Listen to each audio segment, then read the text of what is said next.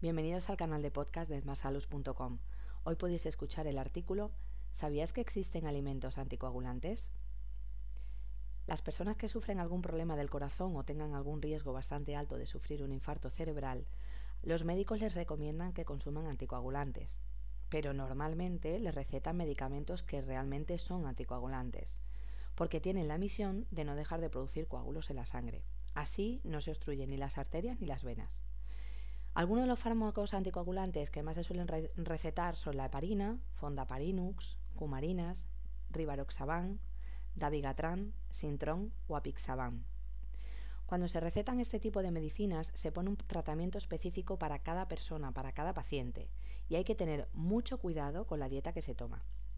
En el momento que se empieza a tomar estos tratamientos, los controles médicos son periódicos a la vez que obligatorios. Sin embargo, además de los medicamentos, también son conocidos que hay algunos alimentos que tienen este mismo efecto, el ser un antitrombótico.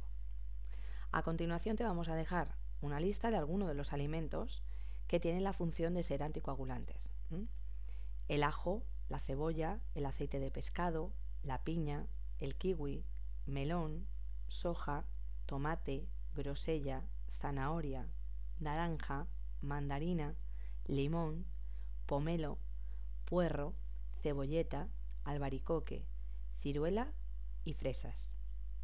Además de todos los que acabamos de comentar, hay algunas plantas que se utilizan dentro de lo que es la fitoterapia que también tienen esta función.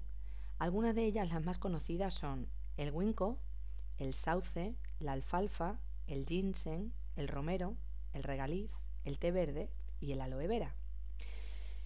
Si estás tomando un tratamiento a base de fármacos anticoagulantes, primero consulta con tu médico los alimentos que puedes tomar.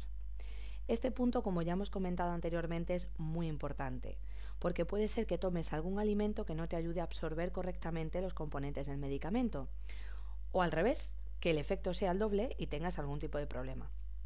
Por lo tanto, siempre antes de tomar algún tipo de tratamiento, ya sea mediante dieta o mediante fármacos, consulta siempre antes con un especialista para que te indique cuál es la dieta más acertada en tu caso.